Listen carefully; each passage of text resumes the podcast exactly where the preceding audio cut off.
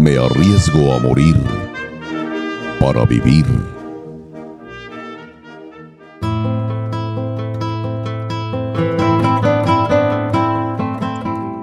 Cabalguemos juntos. Traigo en esta hora mi mano extendida sin dolo o desgarro.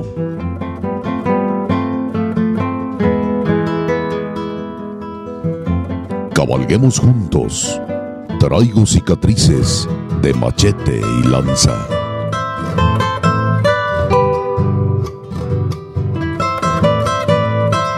Toda la pasión de la charrería y la tauromaquia en una sola arena.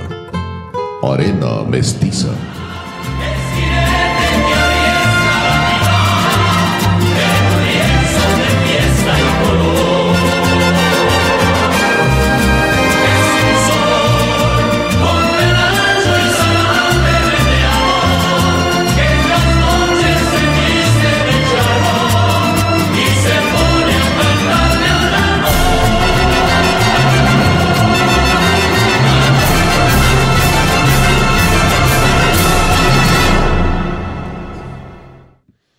Amigos aficionados al arte, en el que se funden las baquetas, los isles y los metales, y amigos aficionados al arte en el que se funden el oro, la seda, la sangre y el, sol.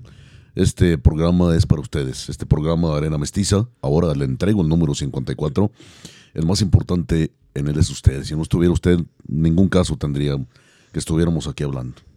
Voy a comenzar este programa, si usted me lo permite, querido amigo, no con la pregunta como tradicionalmente lo hemos venido haciendo a través de, como le digo, ya el número 54 de este programa, recordándole una, uno de los versos que más que verso, tiene una profundidad y una verdad brutal, una verdad tremenda y una verdad de otra dimensión de Manuel Acuña, uno de los de mis poetas dilectos, uno de los grandes poetas, creo yo, que del mundo, y, y uno de los, que además mexicano, por supuesto, en, en su poema de Frente a un cadáver dice verdades brutales.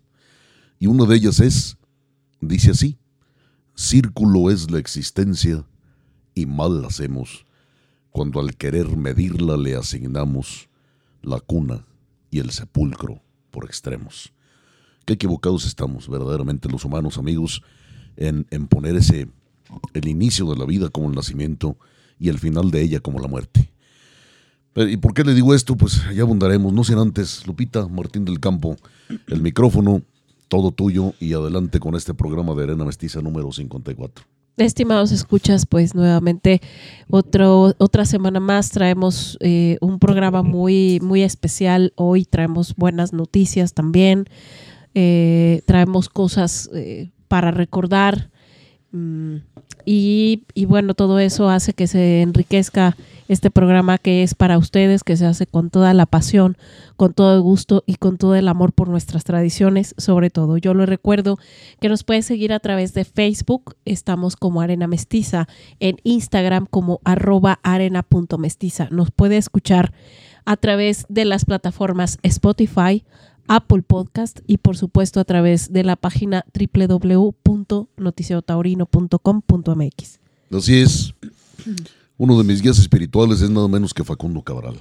Y él dijo muchas, pero muchas veces, tanto a nivel personal como a nivel medios de comunicación, que la muerte no era otra cosa más que transmutar o mudar, simplemente mudanza, ¿no? Y el miércoles 14 de febrero, el miércoles anterior, el miércoles pasado, mudó un gran amigo. Eh, un hombre formidable, un hombre sui generis, un hombre, un hombre único un hombre verdaderamente como para para tomarse en cuenta en muchos aspectos. Creo que la charría, lamentablemente, la sobre todo la charría moderna, eh, muchas veces, Lupita y amigos, no tiene oídos, no tiene ojos y lamentablemente tampoco a veces tiene alma. No se ha dimensionado. El miércoles, como le digo, el miércoles pasado, día 14, tiene poca memoria. Muy poca memoria, pero muy poca. Transmutó nada menos que Paco Martínez. Francisco Martínez Campos, mejor conocido en el ambiente de la charría como Paco Martínez. Sí, pues yo creo que nos a, las personas que tuvimos la, fortuna de haber coincidido en tiempo y espacio con don Paco nos dejó muchas cosas acerca de su, su forma de ver la vida, eh, su manera de expresarse, su talento para yo creo que es el mejor declamador de charrería. Sí, sin duda. Eh, un, un, gran locutor también. Sí, mejor. Eh, mm, yo recuerdo que la primera vez que escuché su voz, nunca me imaginé que luego lo fuera a conocer. Fue en un aniversario de la tequila herradura, el tequila herradura. Sí, señor. Que hizo conciertos de mariachis y definitivamente no pudo haber encontrado mejor locutor y presentador que don Así Paco es. Martínez y de ahí mucha labor, además una persona que conocía y portaba el traje charro con un esmero y un respeto eh, que, que poco se ve.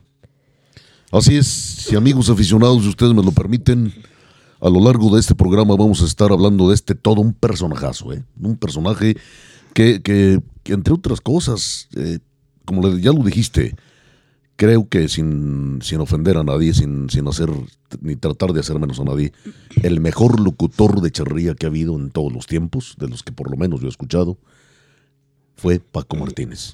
Y el mejor declamador de poesía charra que también ha habido, y con perdón de todos aquellos que nos atrevemos, nos atrevemos, digo, nos atrevemos porque yo también me atrevo a, a declamar, no solamente yo de temas de charría, pero sobre todo temas charros, pues muy por encima de todos los demás. Entonces, y, y quiero decir también que pues que conté con su amistad, con- contamos con su amistad, además no solamente él y este que les está hablando, sino la familia, la de él y la mía.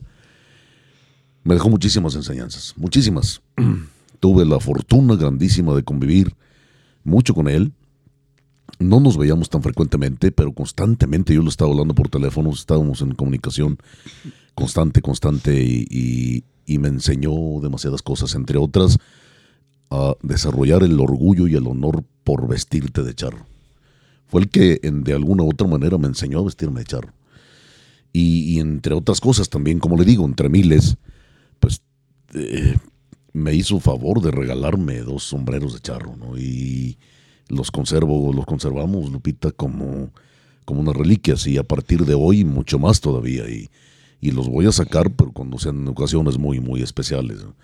Cuando sean ocasiones demasiado, demasiado notadas y los voy a llevar con muchísimo orgullo porque él de su propia mano me hizo favor de regalarme esos dos sombreros charros que yo para mí ya son, son piezas de museo para el museo personal del rancho. Viejo querido, este programa va por ti, donde eh, eh, estoy seguro, no tengo esperanza ni mucho menos, no, estoy seguro que nos está escuchando. Va por ti este Arena Mestiza, viejo hermoso y querido número 54.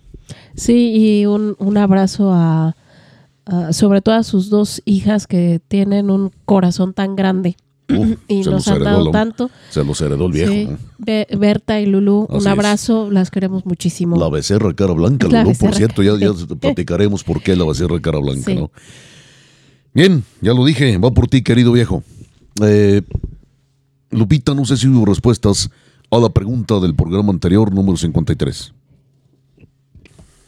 Sí, pues en el programa anterior quedó colgada la pregunta.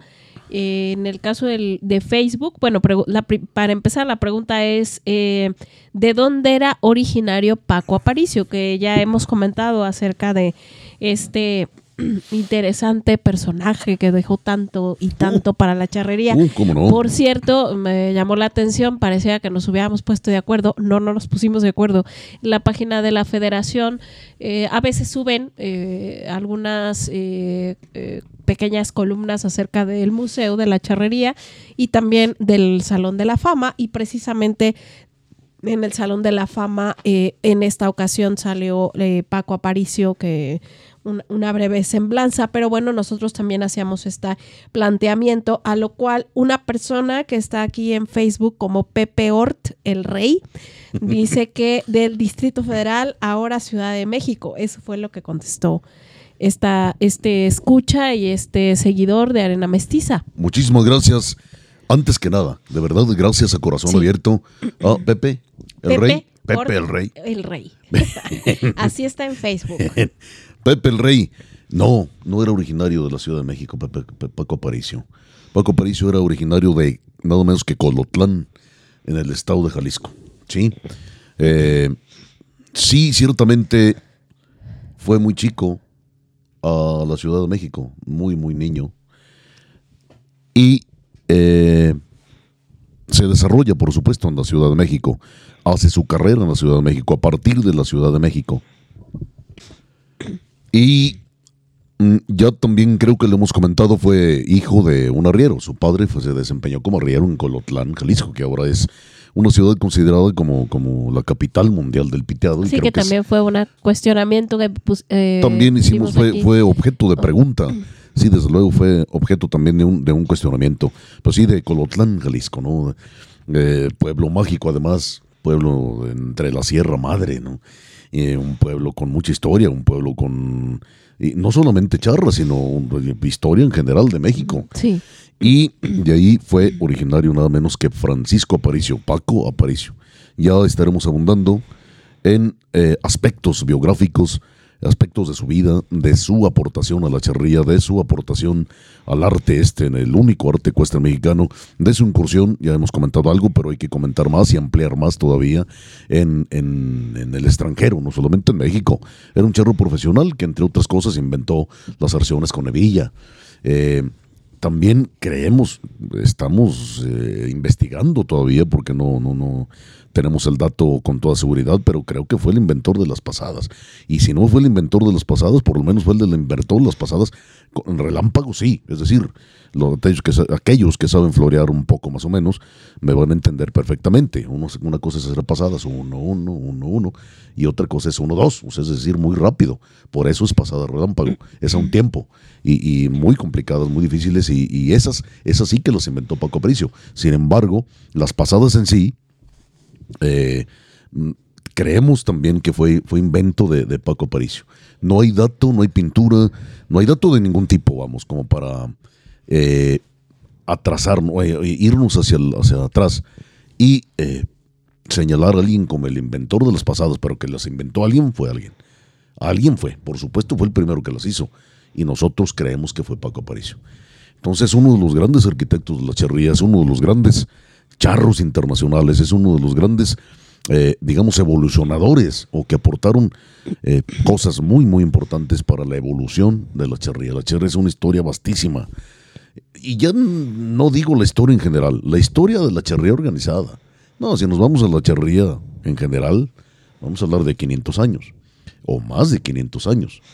Pero eh, la charría organizada es muy, muy, muy rica. Tiene apenas 102 años. Pareciera que, es corta, es, que es poco tiempo, pero, muy intensa. Muy intensa, intensa sí. y, como dices, o sea, eso, eso hablando de charrería organizada, pero eso viene de, de, cinco siglos, que no es poco. No, son muchísimos. Y, es lo que tiene nuestro país. Así es. Es lo, que, tiene, es lo que, lo que tenemos como país, de, de la manera que haya sido, ¿no? Sí. No como país independiente. No, no, no. Es un poco es un poco menos, pero, pero realmente como se fue forjando lo que ahora es México, pues es más o menos lo que tenemos. 500 así es, años. así es. Y, y bueno, aquellos que, que, que, son muy dados a, a, exaltar o de alguna manera eh, sobrevalorar a la parte indígena, no, yo creo que es la que menos aportó. Yo creo que hay que tener muy, hay que ser muy equilibrados con el, con el tema. Por supuesto que había pobladores en América en general eh, y las, las civilizaciones como las conocemos, pero hablando ya de, de una em, identificación como, como país, pues realmente empezó eh, cuando llegaron los, españoles, los colonizadores sí, españoles. Sí, porque los aztecas no tenían la idea, no mm, sabían, no, no, no tenían la idea de que era un país. No, no, era su imperio que, abarcaba pequeñísimo. esa parte del, del, Valle de México y hasta ahí, ¿no? Pero ya como país, pues... Eh, a partir de los fue a partir de, que, de, que llegaron los colonos a colonizar. Entonces, y también eh, otro, otro, es, es, es la, el, el nacimiento de, de México. Como claro, otro aspecto importante, Lupita y amigos aficionados, que hay que tratar, hay que expander y, también, por supuesto, desplegar, desdoblar. eh, para la polémica, para las aportaciones de los amables radio oyentes, es los famosísimos 16 primeros caballos que llegaron con Hernán Cortés, que ya los describió y todo mundo los ha descrito, todo mundo ha escrito de ellos, todo mundo los ha plasmado. Todas las obras de Echeverría, o casi todas, creo que en el libro El Charro Mexicano no, pero eh, Bernal Díaz del Castillo, el, yo, le he puesto que el, periodista soldado, ¿no? que la obra de, verdadera, eh, la historia verdadera de la conquista de la Nueva España salió 40 años después de la conquista, de la caída de la gran Tenochtitlán. Él es el, fue el primero en que describió los 16 caballos. Y por ahí se escapó uno que luego hay que investigar. De hecho, lo tengo investigado, pero bueno, abundaremos acerca de su historia. Pero tampoco Hernán Cortés fue el primero, ni fue el que se le tiene que dar la firma y el halago y el honor de haber traído los primeros caballos a América. Fue antes. Fue desde luego eh, Cristóbal Colón, por supuesto. Aunque esos caballos no llegaron a, no llegaron a, no llegaron a México. Como a México. No llegaron a México. Pero, pero le digo, de historia, bueno, es un rato largo que hablar. Y, y, yo nunca me he conformado con lo que me dicen. Me he tratado de hacer investigación. Y esos 16 primeros caballos, tan famosos que son, ¿sabe qué? No sirvieron absolutamente para nada en la cría, en la fundación de la cría del caballo mexicano. Eran caballos de guerra. Eran caballos de guerra y todos murieron en el choque de la conquista los que verdaderamente fundaron lo que podríamos llamar hoy caballo mexicano son posteriores. Pero ¿qué le parece si hablamos de eso en otros capítulos? Me parece muy bien. ¿Qué eh, ¿Cómo ves si planteamos el cuestionamiento del siguiente programa? Sí, Lupita, y como siempre, no traigo nada preparado. Pero ya que vamos a hablar de las novilladas en la Plaza de Toros San Marcos, van a arrancar este domingo. 18 de febrero del 2024. Bueno, pues entonces díganos, amigo aficionado, ponga mucha atención. Díganos usted en la fecha y el cartel de la inauguración de la Plaza de Toros San Marcos de aquí, de Aguascalientes.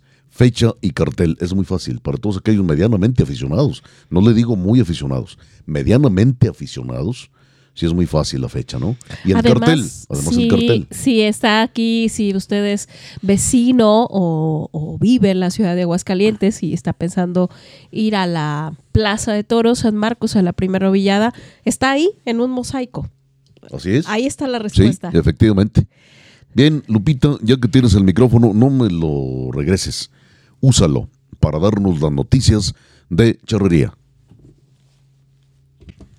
Bien, pues yo creo que ya la noticia la diste en, lo, en el caso de los torneos los más importantes o los que se encuentran en el centro de la República. Disculpe, porque este programa se graba en, en, el centro de la República y es a donde tenemos más acceso. Pero pues bueno, ya los, los torneos los comentamos, ya los resultados eh, según se vayan mm, dando, pues estaremos también eh, comentándolos aquí en el programa. Yo creo que la noticia pues la empezamos de manera triste, triste y no, porque realmente lo que comentábamos era que nos dejó tanto don Paco Martínez que, que realmente eh, pues eh, este programa es en, en, su honor y es para recordar todos aquellos momentos, aquellas risas, aquellos eh, momentos mágicos que, que, vivimos con él y que nos dejó a, toda, a todos aquellos que tuvimos la fortuna, como les decía en un inicio, en coincidir en tiempo y espacio con él.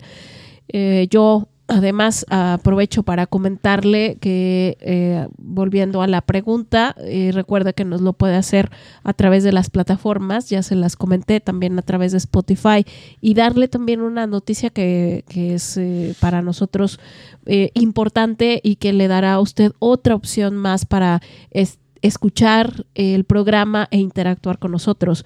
A partir del domingo el domingo que viene, bueno, el domingo 25 de enero, no solamente estaremos en las plataformas en donde estaremos subiendo también material adicional, sino que habrá un espacio para los toros y la charrería en Radio Universidad de Aguascalientes, es decir, en Radio UAA, el 94.5 de FM, abre nuevamente un espacio para los toros y para la charrería y nos, nos da mucho gusto que sea a través de Arena Mestiza. Así es. Entonces nos podrá escuchar los domingos de 10 de la mañana a 11. Así es. Ahí en Radio Universidad 94.5 de FM. También lo puede, eh, si no alcanza por, por el lugar en donde usted nos escucha, eh, puede ser eh, a través de, de su página de internet y bueno, a través de su aparato radial.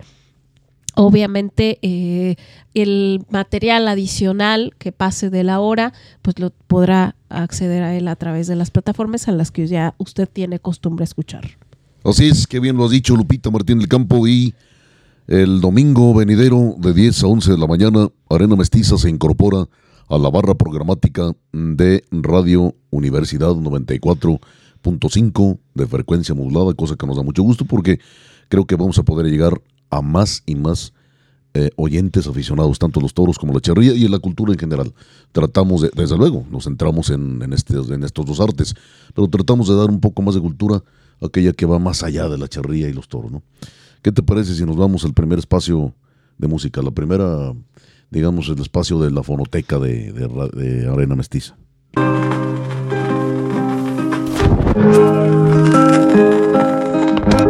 Fija la mirada al frente, bajo el ala del Y les decía, amigos aficionados y Lupita, de la fonoteca, yo creo que una de las grandes joyas de la fonoteca de Arena Mestiza, que está en el rancho, eh, queremos compartir, hemos compartido con ustedes y nos da mucho gusto con todos ustedes las joyas de la fonoteca. Una, esta joya es marcadísima y es precisamente un disco de larga duración que se titula Homenaje a Delfín Sánchez Juárez y sus poemas Charros para ti, con el sentimiento de Paco Martínez. Es un disco de vinil de larga duración y donde vienen la mayoría de los poemas que vienen aquí, desde luego, son de don Delfín Sánchez Juárez. También con el perdón de todos los que han hecho poesía charra, que hay unos muy, muy buenos. El mejor poeta de charría que hasta hoy ha habido es don Delfín Sánchez Juárez. Pues precisamente eh, es que no se cabeza raza, del lado A, a mi nieto, y soliloquio de un toro viejo. Este último sí es de don Andrés Tabarba Camarena. Luego del lado B viene el Don, Carlos Sánchez Yaguno y Becerrita Cara Blanca, las tres de don Delfín Sánchez Juárez, que hay mucho que platicar de Becerrita Cara Blanca. Un disco que de propia mano don Paco Martínez me hizo favor de regalar. Fue el primer disco que grabó de poesía charra. Si no me equivoco, son alrededor de seis o siete discos los que grabó don Paco en su vida de, de poesía. Los, el último, y si me equivoco, que nos, hago, que nos vamos a estar comunicando con, con Berta y con el último también, me, todos me lo regaló, no compré, creo que un cassette, porque este que les estoy comentando de homenaje a Delfín Sánchez Juárez y sus poemas Charros para ti, los grabó tanto en long play, en, es decir, en el disco de vinil de larga duración, como en cassette, ¿sí? en cinta magnética. Luego vino otro más, otro disco más también de, charra, de, de poesía charra, y lo grabó tanto en, eh, creo que ese ya salió nada más en, en, cassette, y el resto salieron en compacto. Y lo último, lo último que hizo ya no fue de charría, fue en un álbum muy bien cuidado, muy bien hecho, con un gran esfuerzo y, y de una gran calidad artística que se llama Homenaje a los Grandes, donde vienen poemas, tanto, tanto música como poema, como poesía. Mm, tiene que ver totalmente la canción con la poesía en el tema, ¿sí? Y vienen de varios artistas. Pero en fin, es, estaremos tratando este asunto porque también vale la pena mucho más adelante. Pero el primer disco que grabó de poesía, como le digo, es, es este que tenemos en, que tengo en mis manos, que me lo regaló de su propia mano don Paco, que es el homenaje a don Delfín Sánchez Juárez. Y además, eh, viene, el, el, de hecho, la cubierta, del, todo el trabajo artístico fotográfico que acompaña el disco lo hizo nada menos que don Oscar Ruiz Esparza, otro gran amigo de nosotros y también desde luego amigo de Arena Mestiza, ¿no? ¿Por qué no nos haces favor de escribir, de leer, Lupita, perdón, lo que escribió don Paco al, en el, la cubierta interior del disco este de homenaje a don Delfín Sánchez Juárez? Dice, cuando por primera vez me escuchaste decir un, un poema charro, solicitaste una grabación del mismo. Al correr del tiempo, fueron repitiéndose las peticiones con reiterada insistencia. Por lo tanto, fuiste tú quien me obligó prácticamente a grabar este álbum, que hoy finalmente llega a tus manos. Las personas que en él intervenimos de ninguna forma buscamos o llevamos el afán de lucrar, sino con un fin noble, espontáneo y desinteresado, sin obtener ningún beneficio económico, por lo que, igual que tú, al adquirir esta grabación, ayudamos a quien o quienes ni siquiera conocemos para aliviar de alguna u otra forma la situación apremiante y angustiosa que aqueja a algunos de nuestros semejantes en desigualdad de circunstancias, en este caso, ancianos e invidentes. Gracias, muchas gracias por ayudarme a ayudar. Paco Martínez. Así es, y como le digo, esta es una de las grandes joyas de la fonoteca de Arena Mestiza, una fonoteca que lleva el nombre de José Martín del Campo, eh, un tío de nosotros, muy querido, Lupita, y con mucho gusto hemos transferido. Este no lo va a encontrar usted en ningún lado, ¿eh? Ponga mucha atención, amigo aficionado, amigo escucha, en ningún lado, ni en YouTube, ni en Spotify, ni mucho menos, ¿eh? Esto es una joya, una joya única. Por cierto, el disco, perdón, el, sombrero que saca eh, don Paco en, en este, en la portada y en la contraportada del disco, fue el que justamente me hizo favor de regalarme. Lo guardo con mucho cariño, pero mucho, mucho cariño. Uno de los, de los, yo creo que de las poesías más hermosas de Don Delfín, que no se acabe esa raza.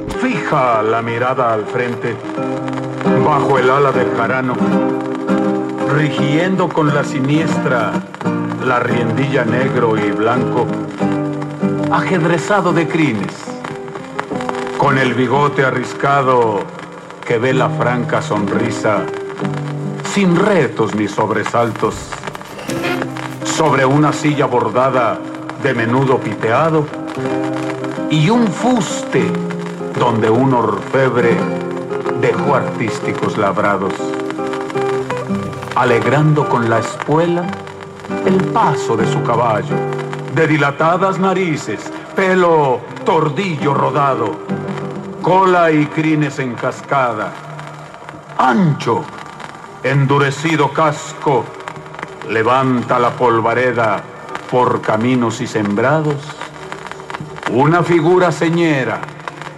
que es presente y es pasado. Es el rey del campo abierto, de los horizontes largos, de las tortuosas cañadas con sus caminos quebrados. El de los tupidos bosques, el de los potreros vastos, el que aprisiona los toros al extremo de su lazo. El que manejó la lanza cuando se llamó Chinaco, el que cargó 30-30 siendo revolucionario. Y el que abandonó el terruño para volverse soldado. Cada vez que de la patria volvió a escucharse el reclamo. Ninguno faltó a la cita, cada quien según sus años. Desde el abuelo hasta el chosno, que ahora guarda los retratos como guardan en los templos las reliquias de los santos. Es la esencia de la tierra, es el grito campirano, el símbolo de la historia, es el centauro, es el charro. Vendaval que barre el polvo de sierra, de costa y llano. Cuatro puntos cardinales dan variantes a su garbo. Son todos en uno solo. Es uno en cada recuadro. Los siglos en él se pierden. En él se olvidan los años. Pasan las generaciones sin estridencias, sin cambios mantienen sangre y arreos. Lo que cambia es el caballo. Cada etapa más vidrioso, más fuerte, mejor plantado. Vieja plata ennegrecida de los herrajes de antaño. Fustes que las chaparreras con su roce abrillantaron. Cuántos secretos esconde el pasar de tantas manos, el jalón de tantas colas, tanto pial bien chorreado, los días de tantos sueños, las noches de tantos gallos, las lluvias en el jorongo muchas veces se estrellaron junto a una reja en penumbra, con postigo entrecerrado. Susurros que llevó el viento camino del campanario para que repique a boda en cuanto se cumpla el plazo. Viejas calles de provincia que conservan su empedrado porque no mueran los ecos que en sus piedras se grabaron. Ecos de recios galopes, ecos de furtivos pasos, recios galopes de guerra, furtivos de enamorados. Por campos, calles y plazas, aún sigue pasando el charro. No es uno solo, son miles los que vienen a su lado, montando como cabalgan. Los señores por el campo van galopando en el cielo como sombras del pasado, sombras envueltas en nieblas, con perfiles acusados, sombreros de piloncillo, calzoneras de chinaco, de ellos tenemos nosotros los fustes en que montamos, las viejas botonaduras, las sillas de hermosos bastos, el zarape de gran gala que casi se está acabando, porque por su trama asoman la leyenda de los años. Que no se acabe esa raza, no por el sombrero ancho, no por la espuela de estrella, no por el cinto bordado con ancha hebilla de plata y cartuchos alineados, no por esas chaparreras que huelen a hombre y caballo, no por el traje de gala de ranchero endomingado, ni por una pachuqueña o un pantalón campirano. Que no se acabe esa raza de traje cachiruleado por el hombre que va dentro, viejo o joven, por el charro, por la mujer en que sueña, si a él lo sueña es montado, que si lo besa se oculta tras el sombrero jarano, que si sale a la ventana ve sus ojos reflejados en broches que pulió el tiempo y otros ojos reflejaron. Que no se acabe esa raza, porque tiene olor a campo, color de todos los cielos, sol de todos los estados, murmullo de abrevaderos, de ríos, tanques y tajos, el calor de los desiertos y el frío del altiplano, la emoción de las montañas y el encanto de los llanos. Que sigan tal como han sido, ni peores ni más santos, ni más rudos ni más tiernos, ni altaneros ni humillados, más románticos si pueden, porque eso nunca hace daño. Guarden vicios y virtudes, tal como los heredaron.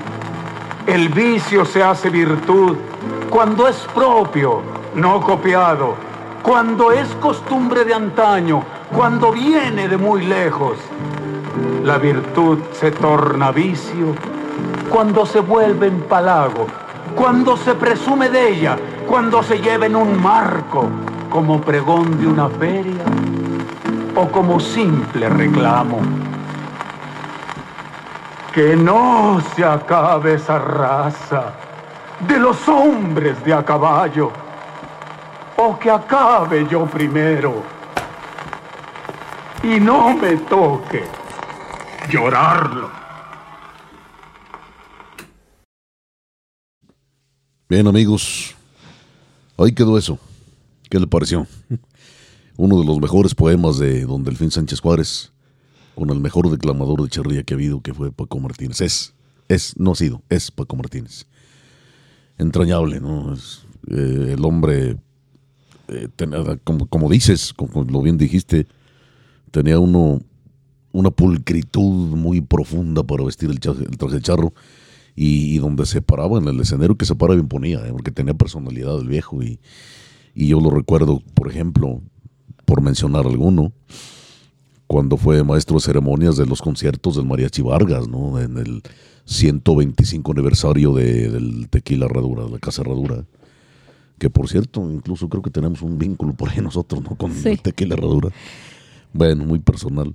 Y este. Y, y anduvo en varios, en varios lugares eh, de maestro de ceremonias con el Mariachi Vargas. Y lo recuerdo en el concierto de aquí de Aguascalientes. Eh, no, no, pues repito, era un tipo fuera de serie, definitivamente. Era una persona muy, muy especial. sacó un zarape soberbio, de terciado en el en su hombro izquierdo aquella vez en el Teatro de Aguascalientes. No en el Teatro Morelos, sino en el Teatro Nuevo, el Teatro que... El Teatro de la Ciudad. El Teatro, de la Ciudad, así es. Eh, tejido en, los telares, nada menos que de los Ruelos, de los hermanos Ruelos. se, habla mucho, se dice mucho y se, se comenta mucho de los harapes de Saltillo. Mm, no, los mejores harapes que se hacen hasta hoy en, en México los hacen en Guadalupe, Zacatecas, que esos son los hermanos Ruelas. Pero en fin, es tema, ¿qué te parece? De un programa especial. Sí, y después de haber escuchado al mejor declamador de charría que ha habido en toda la historia, ahora nos vamos a escuchar a la pluma más estifina que hay y a la mejor que ha habido en toda la historia en México, hasta la ciudad, justamente capital de esta, lo que nos va quedando de patria. Don Leonardo Páez, a sus órdenes, este es su espacio y lo escuchamos con mucha atención y mucha curiosidad, mucho interés. Adelante. Pues que la changa es volada y todavía la columpia, es decir, este, ya no soy la pluma más astifina del Valle de México ni de la República, no, ahora dices que del mundo. Eh, sí, señor. bueno, maestro, piedad, hermano, piedad. ¿Ves? ¿Ves que los mexicanos somos inseguros y nos subes a un ladrillo y nos mareamos, ¿no? sí. Mm. Bueno, adelante, don Leonardo. Yo creo que hay pues, mucho que platicar. Sí, no, al contrario, don Leonardo. No, eh, no, miren ustedes, Lupita, buenas noches, perdóname. Adelante, don Leonardo, sí. Este, sí, mira, en honor a ti, en honor a, a las mujeres y en honor a las media docena o una centena de seres humanos del sexo femenino que deciden eh, enfundarse en un traje de luces y enfrentar un toro, me merecen una simpatía mm, eh, por lo menos tierna, no digo compasiva, porque no puedes eh, compadecer a los héroes, pero bueno, bueno, me parece que merecen un respeto adicional, no por mujeres, por lo terrible que les resulta intentar destacar en un mundo no solo de hombres, sino machista y, obtuso para pensar, ¿no? Sí, totalmente, sí. No hemos superado muchas cosas todavía. No, Lupita, no. Nos falta mucho. Hay que invocar a la Santísima Trinidad. Sí. No, no, no, no, no, no. Eh, se llama expansión de conciencia, Lupita. Sí, expansión de conciencia. Yo, don Leonardo, digo, sí, no, sí, no lo que sucede es que yo solamente vi eh, la corrida del viernes eh, por televisión, don Leonardo. Entonces, pero usted, usted estuvo ahí. usted tiene un juicio más cercano y desde luego más claro y más acertado a la realidad. Definitivamente. Yo eh, fue, fue una entrada muy buena para lo que esperábamos la mayoría. Absolutamente, absolutamente. Mira, la gente está hambrienta de ver toros, de encumbrar toreros, de otorgar premios y no les dan ni toros ni toreros para que el público se vuelque. Sí, lamentablemente, don Leonardo. Vamos a ver qué sucede con el resto de las corridas de la temporada de reapertura. Pero, Esperemos que, repunte, ¿verdad? Porque date cuenta que todo el mundo está extasiado con el llenazo casi consecutivo de los tres días iniciales de la Plaza México. Claro. Sí, bueno, eso es una respuesta conmovedora de un público ingenuo y hambriento de emociones. Sí. Y, sin embargo, dime, ¿verdad? No, le ha causado más noticia o se han enfocado más los críticos en lo de la entrada, la cantidad de gente que entró, que en lo que realmente sucedió en el ruedo. Eh, yo todavía no me la traigo. Sí, sí, entonces yo creo que estamos un poquito desintonizados de, criterio. Absolutamente, absolutamente, maestro. Y luego, ¿qué te diría? Mm, esta emoción por, por, por la cantidad de espectadores y entonces eh, em, comprueban su tesis falsa de que para apoyar a la fiesta hay que ir a la plaza. Bueno, eh, yo no creo que el público que ha ido estos tres días a la Plaza México, hermano, apoye la oferta de espectáculo que hace tres décadas nos avienta el, duopolio primero, el monopolio después. Sí, sí. Sí, definitivamente, claro. Y, y, bueno, lo hemos, ya nos hemos hartado de comentarlo, decirlo, decir hincapié en ello. ¿Por qué? Porque amamos la fiesta, porque la queremos, porque, porque quisiéramos tener una, una fiesta brava, un espectáculo mucho mejor, más dinámico, más variado, de más competencia y donde sobre todo, don Leonardo, eh, haya, haya bravura. Mientras no haya bravura y, la sensación del peligro en, en, el ruedo, difícilmente vamos a poder montar el camino que, que hace años, hace muchos años ya dejamos. Y, y bueno, ahorita esto me da pie. sí. fíjate, Tú y yo como aficionados simplemente imploramos, suplicamos eh, eh, un poco de emoción a partir de la bravura. Claro, claro. No de la impostura. Así es. Mira, yo toreo bonito, entonces qué buen torero soy. No espérate, ¿qué estás toreando? ¿Un pastor alemán o un de la mofa o un Exactamente, que hay una diferencia tremenda, claro, claro. Un burro tiene más genio. Sí, no favorezca, claro que sí. Sí, sí, sí, entonces sí. En fin, maestros queridos, pero bueno, ya no quisiera. Ah, bueno, solo de comentarles que, que, fui llamado este crítico bonachón por la manera como me dirigí a las muchachas eh, que partieron plaza el viernes pasado, ¿no? Sí, yo, yo, yo leí, yo leí su, leí su crónica, don Leonardo. Bueno, que fue en la columna, fue en la columna. Crítico Bonacho. Pues, no, no sé, es que lo, que sucede, don Leonardo, es que a mí en lo personal me cuesta mucho trabajo hacer una crítica de, de, las, de estas corridas feministas. Yo soy, en el, todo el buen sentido de la palabra, no soy más enamorado que un gallo. Eh, no, de verdad, o sea, yo a las mujeres les veo de una manera. Qué chiste. Eh, Sergio, con esa voz, sí, justo le iba a decir que gracias. No, Leonardo, no, no, hombre. Y, y este, bueno, me cuesta bastante trabajo hacer un juicio, digamos, un poco más acertado a, la realidad. Y, y, yo veo a las mujeres con unos ojos bien diferentes a los que veo eh, a los hombres, en este caso de manera estricta, en el plano profesional de matadores de toros. Ahora, don Leonardo, no quisiera, no quisiera que, no quisiera que usted se, se despidiera de este programa, de esta, de esta misión, sin antes comentar, yo creo que algo que vale la pena, es doloroso, pero vale la pena, la jornada terrible, gravísima, y, que sufrió Alberto Ortega el, sábado 10, ¿no? Que fue por, y fue un toro, no su, su remedo, no, no su aproximación. Una Fue un toro de Barralba. de Barralba. Sí, señor, un toro de Barralba. Con un par de pitones. Sí, señor, sí, señor. Y, y bueno, eh, el hombre, el muchacho, es un joven que aquí en Aguascalientes lo vimos eh, de novillero. Y, y ya de matador de toros, que tiene muy poco de matador de toros, ya no lo hemos visto, pero, pero sí vimos- hemos visto el video, ¿no? Entonces, bueno, hay mucho también que comentar acerca de, esta, de este percance, uno de los más, bueno, eh, en lo que va del año es el más grave y más aparatoso que ha habido, ¿no?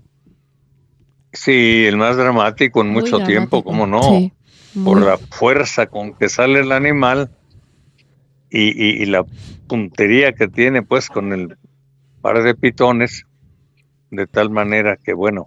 Pero mira, ahí hay que, hay que ser objetivos, así como algunos aficionados decían que era crítico bonachón Sí, con las muchachas, este, eh, tampoco podemos ser bonachones. Mm, Alguien decía, no sé cómo va el dicho de que eh, si no quieres que te peguen cornadas, métete de obispo, ¿no? sí, sí, así es, así es, don Leonardo. Sí, sí, sí, Ya. Pero el punto, el punto no es ese, queridos amigos, sino eh, esta, lo que yo llamo falta de callejón. sí, Sí. Mira, yo conozco a los Ortega, desde luego, al maestro Rafael, desde Sí. luego Alberto, el papá. a Alberto el padre Sí. y luego a este muchacho.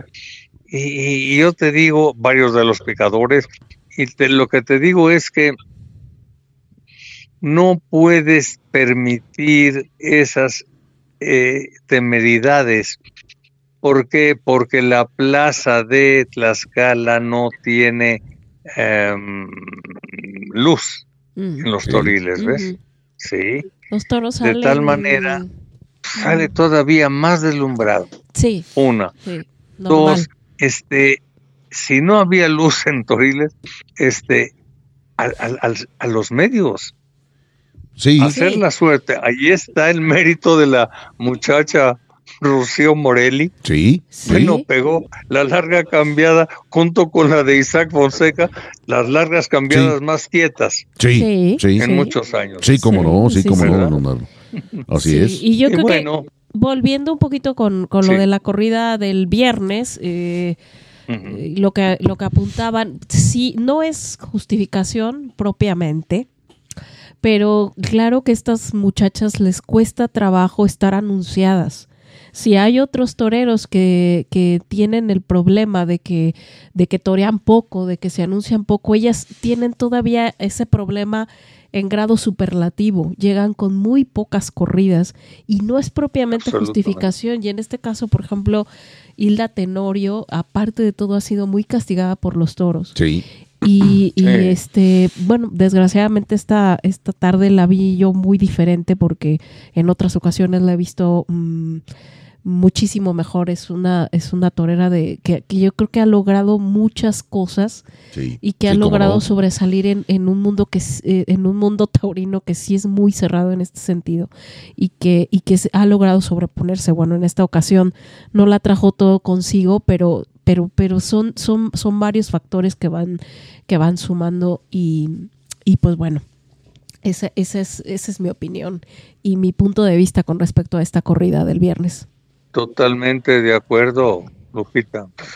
Totalmente de acuerdo. No, no, no. Es un esfuerzo sobrehumano Sí. Ujú. el que hicieron estas tres mujeres. Y, y- y les digo, no faltan los exquisitos que, que me dicen bonachón porque no me fui a la yugular. Oye, pues le perdonamos al- a, los figurines, les Sí. perdonamos todo. Sí, ujú. de estas muchachas todo el rigor de- del deber ser. No, hombre, no.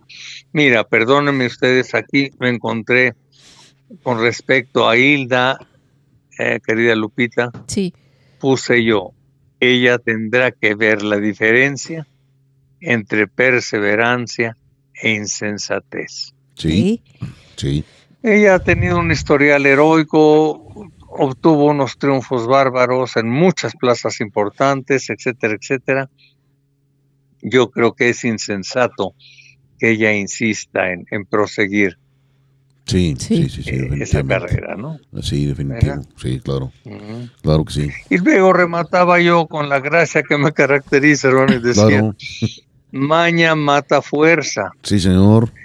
y en ellas, las mujeres toreras, hacerse de un tranquillo será mejor que pretender el volapié ortodoxo, Sí, sí, lo Sí. recuerdo. hoy en creciente olvido, ¿no? Ya no Sí. mata bien casi nadie, No, No. pero si estas mujeres en vez de que les enseñen el deber ser, les enseñaran a ser sí, unas matadoras eficaces, ¿verdad? Sí, señor. Eficaces. sí, señor, efectivamente. Ujú. Así en es. fin, maestro, oiga, un don fuerte Leonardo, abrazo. gracias, don Leonardo, pero no, no se me no se me vaya del aire sin antes pasarle dos saludos de dos personas, más bien personajes que me encontré esta tarde en el café antes de venirme a grabar Arena Mestiza, don Leonardo. y Le mandaron saludos muy afectuosos. Adivine quién, de quién se trata. ¿Son paisanos tuyos? o de Eh, eh, uno, uno, uno de ellos sí, uno de ellos sí, el otro no. Uno es matador de toros, el otro no. Le- Inocente, pues no, no. Le voy- brujo. Sí, le voy a le voy a decir de quién se trata, don Leonardo. De verdad, de verdad, le mandaron saludos. Sí. Eh, este, por Sí, mi, sí. por mi conducto es uno es el matador de toros Miguel Cepeda el Breco. Vive. Sí, señor, todavía. No, no. No, no, no. Sí, señor. No, no, no, mira, hay, hay, hay malas amistades y las de Lucifer, Sí. Ese, ese fue uno, llegó acompañado nada menos que del otro, otro personajazo que es nada menos que el punteño. No, bueno, mira, esas dos personas, yo que llamo el, el dúo dinámico, hermano. No, no, no. Qué barbaridad. Sálvese quien pueda. Sí, señor. Sí, señor. Y Así huyan. es. Sí. Así es. Pues bien, Sí, señor. don Leonardo, un abrazo, muchísimas gracias y ya sabe que este, este es su espacio. Muchas Muchísimas gracias. gracias a ustedes. Gracias, Cuídense mucho y Igual. estemos, que haya mucha suerte en las Claro. próximas corridas. Claro que sí, el Gracias. domingo aquí en la San Aquí, Marcos. hasta luego. Venga. Bien, amigos aficionados, y después de mm, ir a la Ciudad de México, nos vamos ahora hasta Celaya. Pero ahora nada menos que con César Ruiz, el novillero, en el que hay muchas esperanzas de Aguascalientes. César, buenas tardes para este efecto y gracias por recibir la llamada de Arena Mestiza. No, hombre, ¿qué tal? Muchas gracias a ustedes por esta, esta entrevista. Les mando un saludo a toda la bendita afición y a ustedes en lo personal por tomarme en cuenta para, para entrevistarme. Al contrario, Claro, al gracias a ti. contrario. Yo, Mi querido César, como te digo, no te quito mucho tiempo. Vamos a, a- a resumir.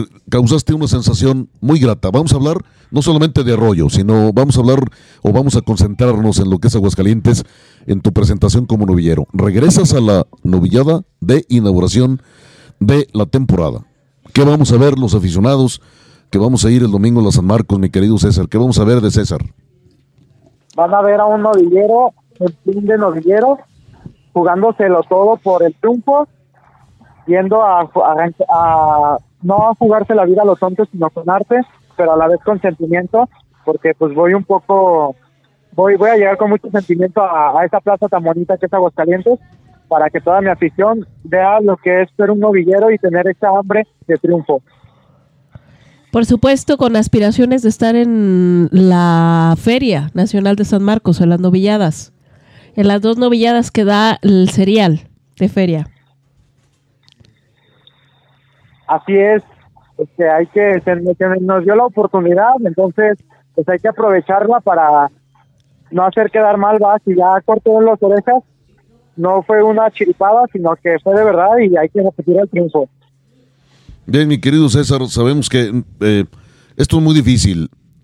¿Quién, ¿Quién te está apoderando ahora mismo, mi querido César? Ahorita este, cuento con la ayuda de pues varios taurinos, ¿va? Ahorita eh, mi apoderado oficial es Manolo Ayala, que es el que ahorita está al pendiente de mí. Y pues varios matadores me echan la mano, me, me- como ahorita Manuel Gutiérrez que me echa, me echa andar con él y para pelear lo que salga en el campo y así. Y pues ahí vamos, recogiendo la legua otra vez y esperando firmar un contrato o algún apoderamiento. Bien, esperemos que así sea muy pronto para tu bien y para la fiesta brava mexicana y en especial para de Aguascalientes, mi querido César. No te vamos a quitar mucho tiempo, solo queremos preguntarte que eres un, más bien, queremos decirte que eres un novillero diferente, eres un novillero distinto, haces las cosas no convencionalmente. ¿De dónde alguien te lo enseñó o, te- o simplemente te sale así del alma hacerlo?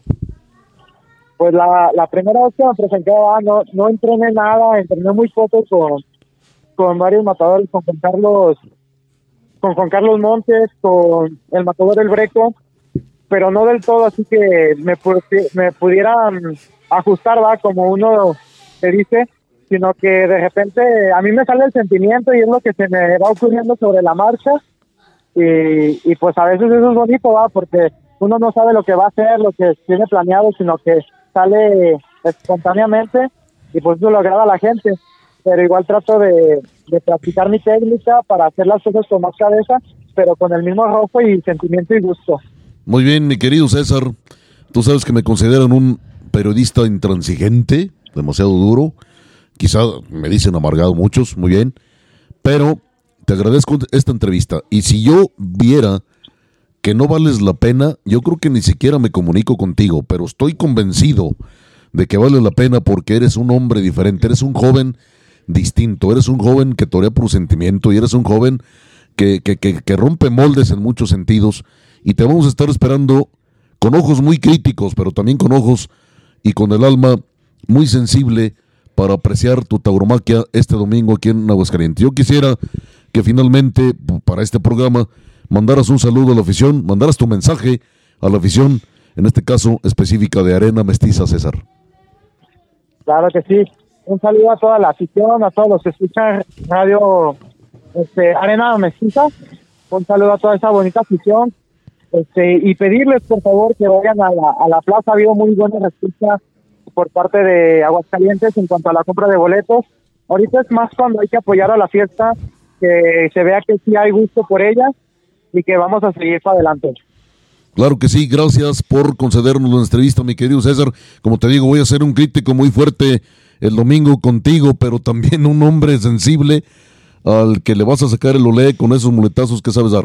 Que pronto les agarres el son y, la, y, y- y la distancia a los toros. Ahí nos vemos el domingo, si Dios Ahí quiere. nos vemos. Muchas gracias. Un abrazo. Gracias. Gracias. Bye. Ahí colgamos a César Ruiz, Lupita, y, y- y realmente, de verdad, tú sabes que. Y, y amigos aficionados, si no lo saben, que hacen favor de escucharnos. No, Arena Mestiza no está comprometido con nadie. No Más le que con usted que nos más escucha con usted y que, que hace nos favor de soporta. sinton- Así es. usted que es el que hace favor de aguantarnos, a veces, hasta más de una hora. Entonces, claro, nos equivocamos a cada paso, pero todo lo que hablamos o todo lo que decimos o todo lo que enjuiciamos es de una manera pura. ¿no? Si nos equivocamos es porque realmente nos equivocamos. No es quienes- deliberado, No es no es deliberado, porque hay quienes se equivoca deliberadamente. Yo creo que ese es un cobarde. En el tema que usted quiera.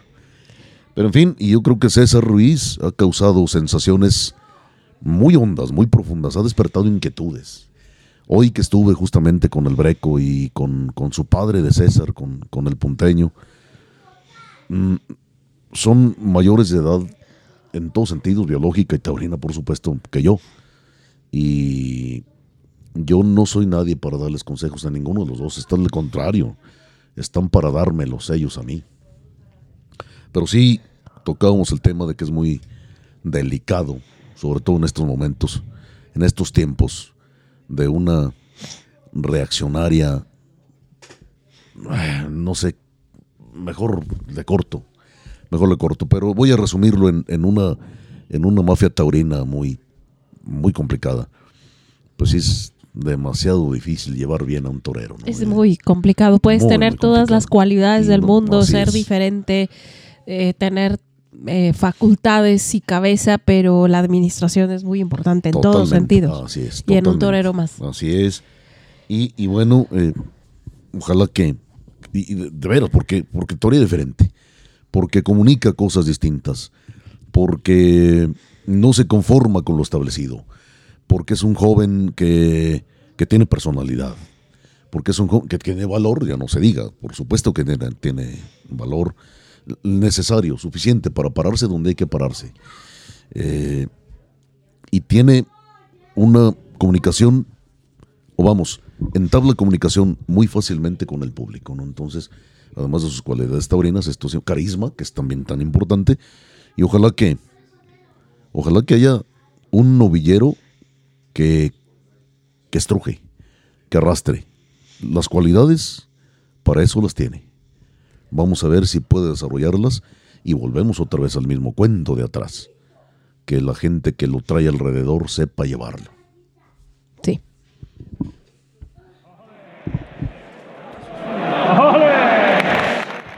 Bien, pues empezaremos a hacer un recuento de lo que ha acontecido en la semana. El viernes, el viernes pasado, para no tener excusas de poca asistencia por el famoso Super Bowl, se decidió que la corrida en la que estaban acarteladas tres, tres mujeres, tres toreras, sería en un horario nocturno y, eh, por supuesto, como le decía, en viernes. La afición de alguna u otra manera ha respondido allá en México y se registró una muy aceptable entrada para presenciar la confirmación de alternativa por partida doble de Paola San Román y Rocío Morelli ante la presencia de Hilda Tenorio pocas corridas, pocas oportunidades y en el caso de Hilda, mucho castigo infringido por los toros, desembarcaron en una actuación de la Moreliana en la que nunca se confió. Tal vez un poco menos acusada esta condición con su segundo. Sin embargo, la falta de sitio con los aceros dio como resultado escuchar los tres avisos, casi misma historia que con su primero. Paula San Román gusta del toreo con arte y las coincidencias de la vida hizo que su circunstancia entroncara con la de un ejemplar bravo, noble y claro de Marco Garfias. Probablemente hubiera cortado un apéndice, sin embargo, el bajonazo lo impidió. Eso sí, el toro fue despedido con arrastre lento más que merecido. Rocío Morelli puede ya destacar en su trayectoria la importancia de confirmar la alternativa en la Plaza México. En este fue donde se pudo ver, precisamente en el de la confirmación, lo más destacable de su quehacer esa noche.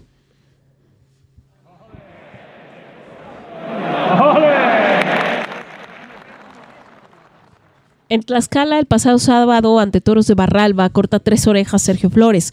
Juan Pablo Sánchez ovación en su primero y Alberto Ortega, al recibir a Portagayola, se lleva una gravísima cornada. Durante la semana, tras someterlo a intervenciones quirúrgicas de alto riesgo, eh, por fin, este pasado jueves, se ha dado a conocer que estaba teniendo una evolución alentadora y de hecho ya respira por sí mismo. Holy! Y la jornada de carnavales, bueno, destacamos que en Autlán de la Grana, Guillermo Hermoso de Mendoza corta dos orejas y sale a hombros junto con Isaac Fonseca durante la primer corrida. Al día siguiente destaca Diego San Román, quien se va por delante de Gilio y Saldívar. En el tercer festejo y despedida de Hermoso de Mendoza, eh, me refiero al padre, sale triunfante al cortar dos orejas, quien compartió vuelta al ruedo con el ganadero de Boquilla del Carmen. Y para el cierre, Ferrera y Sánchez salen a hombros del coso jalisciense. Mientras que también hay en la petatera. Nuevamente Guillermo Hermoso de Mendoza y San Román triunfan cortando dos y tres orejas respectivamente.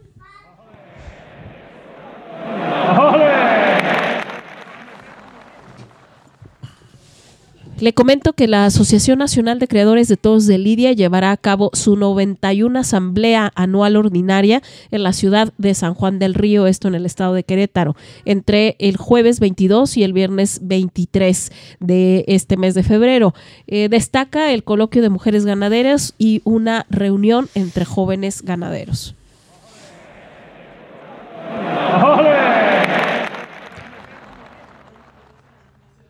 Y Texcoco ya tiene carteles, los pondré a su consideración. El domingo 17 de marzo eh, de Barralba para El Zapata, El Chihuahua y André Lagraver. El 23 de abril, esto es sábado, ocho novillos de Pastejé para Eduardo Neira, César Pacheco y Jorge Molina, eh, este chico es español, y Bruno Aloy. El sábado 23 de marzo, toros de distintas ganaderías en concurso para Ernesto Javier Calita, Arturo Saldívar y Sergio Flores. 31 de marzo, toros de Marco Garfias para Fermín Rivera, José Mauricio y Juan Pablo Sánchez. Y el sábado 6 de abril, corrida de Rejones. Los estados serán de San Marcos para Emiliano Gamero, Cuauhtémoc, Ayala y Fauro Aloy. Ellos estarán acompañados de los Forcados Amadores de México. Los festejos comenzarán a las cuatro y media de la tarde.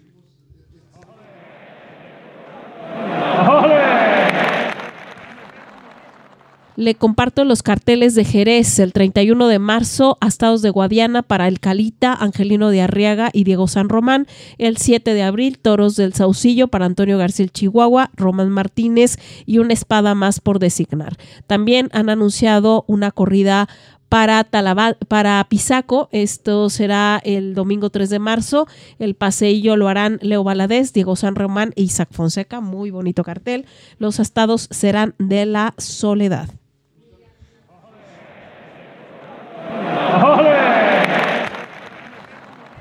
Y bien, yo le recuerdo que este sábado, día en que estará subiéndose este podcast, estará la Cerrona en Morelia de Isaac Fonseca con astados de Torreón de Cañas. El domingo en la Plaza México, Talavante, El Payo y Héctor Gutiérrez con toros de Villa Carmela y en Aguascalientes la primer novillada de la temporada, Efren Rosales, César Ruiz, Curro de Ojuelos con astados de Campo Grande.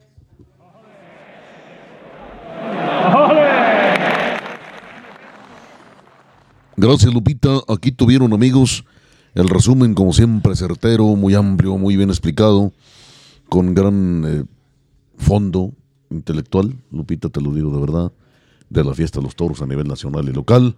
Nos vamos a la Plaza de Toros San Marcos, primera novillada de la temporada. Ya escucharon las palabras de uno de los alternantes, César Ruiz. Me parece ocioso volver a poner a Fernando Rosales, el manolete. Así puede cortar una pata, no va a pasar nada ya con él. Espero equivocarme y seré el primero en reconocerle si sucede algo de trascendencia con él. Y una incógnita que es Currujuelos. Vamos a ver. Vamos este joven es de Ojuelos, precisamente, Ojuelos. ¿Y qué es Ojuelos o dónde? Si usted no conoce Ojuelos. Ojuelos, es, una cabecera municipal. el, última, la última cabecera municipal que tiene en su parte norte el estado de Jalisco. En la parte de Altos Norte. En la parte de Altos Norte, que linda con Zacatecas, linda con San Luis. San Luis Potosí. Y con Guanajuato. Y con Guanajuato, sí, señor. Con Guanajuato. Efectivamente, y, sí. ¿Tú crees que conozca a yo? un poquito. que ha de estar haciendo un frío. Y terrible, ¿no? Es una, es una parte donde hace un frío, pero un frío reseco, tremendo. Ahí estudié la secundaria, yo viví tres años en Ojuelos.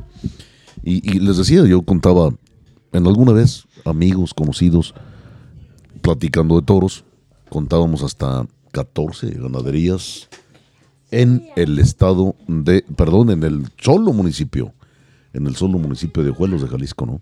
14 crederos, algunos sin registro, pero de cualquier manera eran crederos, mucho más allá de las oficialidades y de los protocolos. Currujuelos me parece que es discípulo de Roberto Ramírez el Oriental, que estuvo dando clases de toreo por allá en, en Ojuelos, Jalisco. Ojuelos de Jalisco. Jalisco es el nombre oficial. Y vamos a ver qué es lo que trae este joven, ¿no? De Currujuelos. Y como le digo, con mucha expectación, yo tengo muchas ganas de ver nuevamente a César Ruiz, que si tiene esa capacidad de seguir progresando, es muy complicado muchas veces en todas las actividades, no solamente ya satisfacer eh, al, en este caso a la clientela, eh, al público que vaya a la Plaza de Toros, en este caso a Marcos, pero eh, saber si te superas a ti mismo, dar siempre en cada tarde más y más y más atractivos como para que tengas cautivo a, cierto, a cierta parte del público.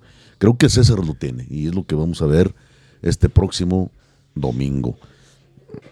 Ha causado sensación desde el primer y, llegará aquí con la décima onceava novillada la San Marcos. Sí, realmente tiene poco, sí. Sí, claro, desde que debutó. Solo que fue muy intenso lo de Arroyo. Sí, fue muy Arroyo, claro. Eh, y llegó a Arroyo y arrolló. Sí. y, llegó a Aguascalientes después de algunos meses de lo que sucedió en la Plaza de Toros Arroyo. Y también nos ha dejado con un sabor, pero muy grato. Pero de, verdad grato. Lo único, el único defecto técnico que yo creo que le pongo a César es el que no les ha encontrado bien la distancia y el son, sobre todo el son a los toros. Y día que se los encuentre, nos va a volver locos, pero de verdad locos, ¿eh? Nos va a voltear de cabeza, se lo digo auténticamente. En fin, ahí están las noticias. Nos entramos, amigos aficionados, a la Plaza de Toros San Marcos, porque es la de aquí del centro de la República, de la capital de las aguas termales, y porque es la primera, desde luego, de esta serie que antecede a la Feria Nacional de San Marcos, que será su versión 2024, año del 50 aniversario de la Monumental Lupita. Sí, justamente, y esperemos que, que esté a la altura de, de, Claro. de estas, de esto, de este aniversario, ¿no? Claro que sí, y además estamos a punto de sacar libro conmemorativo de la plaza, sobre todo la de Monumental. Sí, De las dos, San Marcos y Monumental, pero sorpresa. pronto, pronto, pro- claro, pronto estaremos sacando un libro, autoría de este, de este que les está hablando. Eh, muchas cosas las viví, desde luego, en la Monumental. Yo nací el 73, ¿no? Soy modelo 1973, soy un hombre jovencísimo. Sí, de verdad, soy jovencísimo, de 50 años. Muy, muy joven. ¿no? Pobres aquellos, pobres aquellos que de 30 se creen ya grandes. Sí, ¿no? Adulto, no. Apenas estamos empezando a vivir. Son pollos que apenas empiezan a vivir, apenas me empiezo a emplumar. En fin, eh, la Plaza de Toros Monumental de Aguascalientes, amigos aficionados, como ustedes saben, se inauguró el 23 de noviembre de 1974, es decir, yo tenía yo un año y algo más. Pero yo recuerdos de la Monumental los tengo desde los 5 o 6 años, y muchos, pero muchos. Viví muchas faenas buenas que no, en su momento no podía aquilatar, no sabía aquilatar, no tenía la capacidad de aquilatar por mi edad propia, ¿no? La última corrida de la punta en manos de los madrazos, pues yo la viví, eh, no solamente en la plaza, ¿eh? Atrás, atrás, atrás, mucho, pero muy atrás de cosas que la gente no sabe. Eh, triunfos de Manolo Martínez, eh, cornadas terribles como la de José Tomás, por mencionarle alguna, la de Joselito, José Miguel Arroyo Delgado Joselito, la de que, que se le, la pe- le pegaron enfrente de, de- de- de mí, del burladero, de la prensa, nada menos que a, de a Jairo Jairo. Miguel, sí, el que estuvo muy cerca de partirle el corazón, siendo novillero, ¿no? novillo que se llamó Hidrocálido de Chinampas. Eh, faenas formidables de José Ortega Cano, de Miguel Espinosa Ermita, de David Silvetti, encierros que han dejado marcado la, la historia de la plaza con, por muchas cosas. Una de ellas la bravura, otra de ellas la presencia. Justo el de, el de Claudio Huerta, que le pega a Joselito, eh, fue el 29 de diciembre, eh, perdón, 29 de abril de 1989. Una, una corrida, un encierro de Claudio Huerta, de que ningún toro llegó a los 500 kilos, pero tenía un trapío que pudo haber salido en las ventas de Madrid o en Bilbao. Un encierro con mucha cara, un encierro con muy buena presencia, con el que triunfó nada más que quien es ahorita es juez, que es el matador de todos al retiro, César Pastor, le corta las orejas a Josefino. Eh, David Silvetti fue el otro alternante, le decía, y el otro fue David eh, eh, eh, Joselito, César Pastor y David Silvetti. Y faenas inmensas, muy, muy buenas faenas, casi perfectas. Recuerdo la esa si no, no la viví, o no, por lo menos no recuerdo haberla vi- vivido, pero que sí la sabemos y la hemos disfrutado, nada menos que a Teniente, ¿no? De San Miguel de Mimehuapan, un toro que indulta Manolo Martínez el 25 de abril de 1978, que fue el primer, el primer indulto concedido en la Plaza Monumental. Eh, un toro que sí lo merecía, definitivamente merecido el indulto. Un toro, primero era un toro cuajado, era un toro con toda la barba, con los cuatro años y más cumplidos, musculoso, bien presentado, con trapío, bravo y noble, de esos, de esa mezcla que, que tan difícilmente puedes ver en un toro de lidia, ¿no? La nobleza y la bravura a la vez. Ya lo hemos comentado, hay un paso demasiado pequeño entre eh, lo que es la bravura y la aspereza y lo que es la nobleza y la mansedumbre, ¿no? que lamentablemente han caído en eso, en la mansedumbre. Y, y en fin, yo creo que otro de los toros también muy importantes que merecieron el indulto, según yo, eh, fue nada menos que Tocayo, de Javier Garfias, que cae a la muleta nada menos que de- de- del chor- el torero charro, Mariano Ramos. ¿no? Y, y que estaba ese año, justamente, fue- si no me equivoco, fue el 92. Eh, si me equivoco, bueno, pues el favor de, de disculparme y corregirme. Y ese año se fue eh, Mariano Ramos a, vuelve a España de manera profesional y lamentablemente no pasó nada con él. Eh, de hecho, pegó un petardo. Los toros de Moritaya era grave, si no me equivoco también. Pero tuvo la hombría, tuvo la decencia, tuvo la, la, la- el valor torero de decir que no había podido con el encierro. Después de ser un torero poderosísimo. Pero sí, aquello fue terrible. Y en fin, hay tanto, tanto que contar. Ya tenemos una hora, 14 minutos de programa, Lupita. Le cortamos. ¿Cuál fue la cápsula cultural de este programa? No sé. Este, nos fuimos sin cápsula cultural, pero, No, pero lo fue- vamos fue- a compensar. Al final eh, escuchamos arte a través de, de Don Delfín con la voz de Don Paco Claro, Martínez. eso fue tremendo. No, no, no, pues más, más este gratificante como para darle una caricia al alma no puede ser. Claro que sí, y además, ya lo comentábamos, un material totalmente inédito, o sea, eh, no lo van a encontrar en casi ningún lado, más bien en ningún lado. Entonces tuvimos, eh, ah, por cierto, vale la pena comentar, y seguimos en la cápsula cultural, Lupita, vale la pena comentar aquello de el giseo, ¿qué es el giseo? Aquel ruidito que se escuchaba en el fondo de la grabación del poema, eh, es justamente porque se extrajo de un disco de vinil. Ya todo el mundo sabe qué es el disco de vinil, y, y yo siguen siendo para mí los mejores, ¿eh?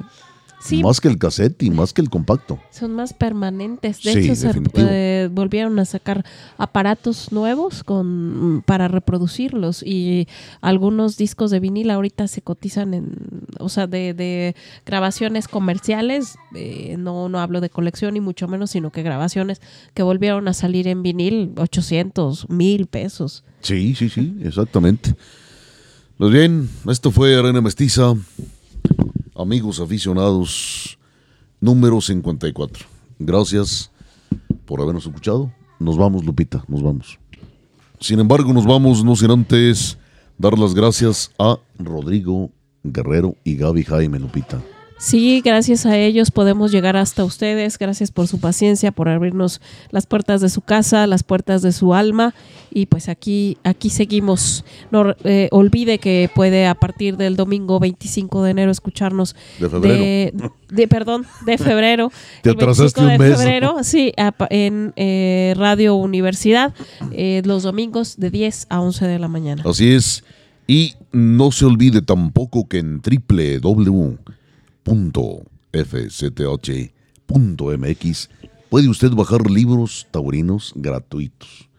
Se lo recomiendo, nada le cuesta con entrar a la página de internet esta. Le reitero, se la recalco, reedito a la palabra www.fcth.mx.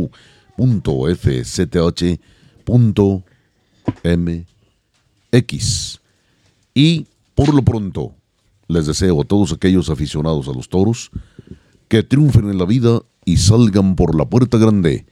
Y a todos aquellos aficionados a la charría, les deseo que cabalguen en la vida sobre un cuacazo jovero, que se vaya babeando el pecho y tragando la cola.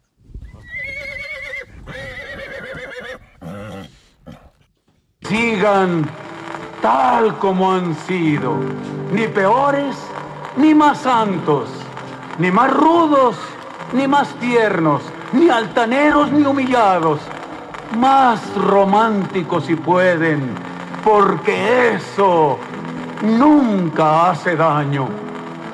Guarden vicios y virtudes, tal como los heredaron. El vicio se hace virtud cuando es propio, no copiado, cuando es costumbre de antaño, cuando viene de muy lejos.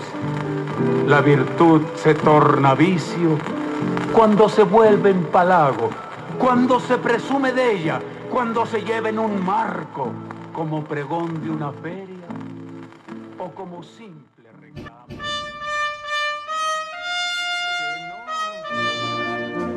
Me arriesgo a morir para vivir.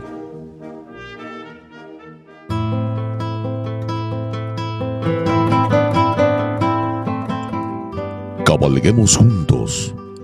Traigo en esta hora mi mano extendida sin dolo o desgarro.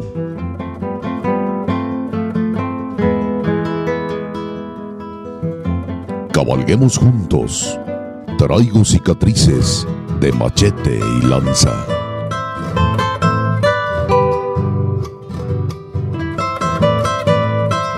Toda la pasión de la charrería y la tauromaquia en una sola arena.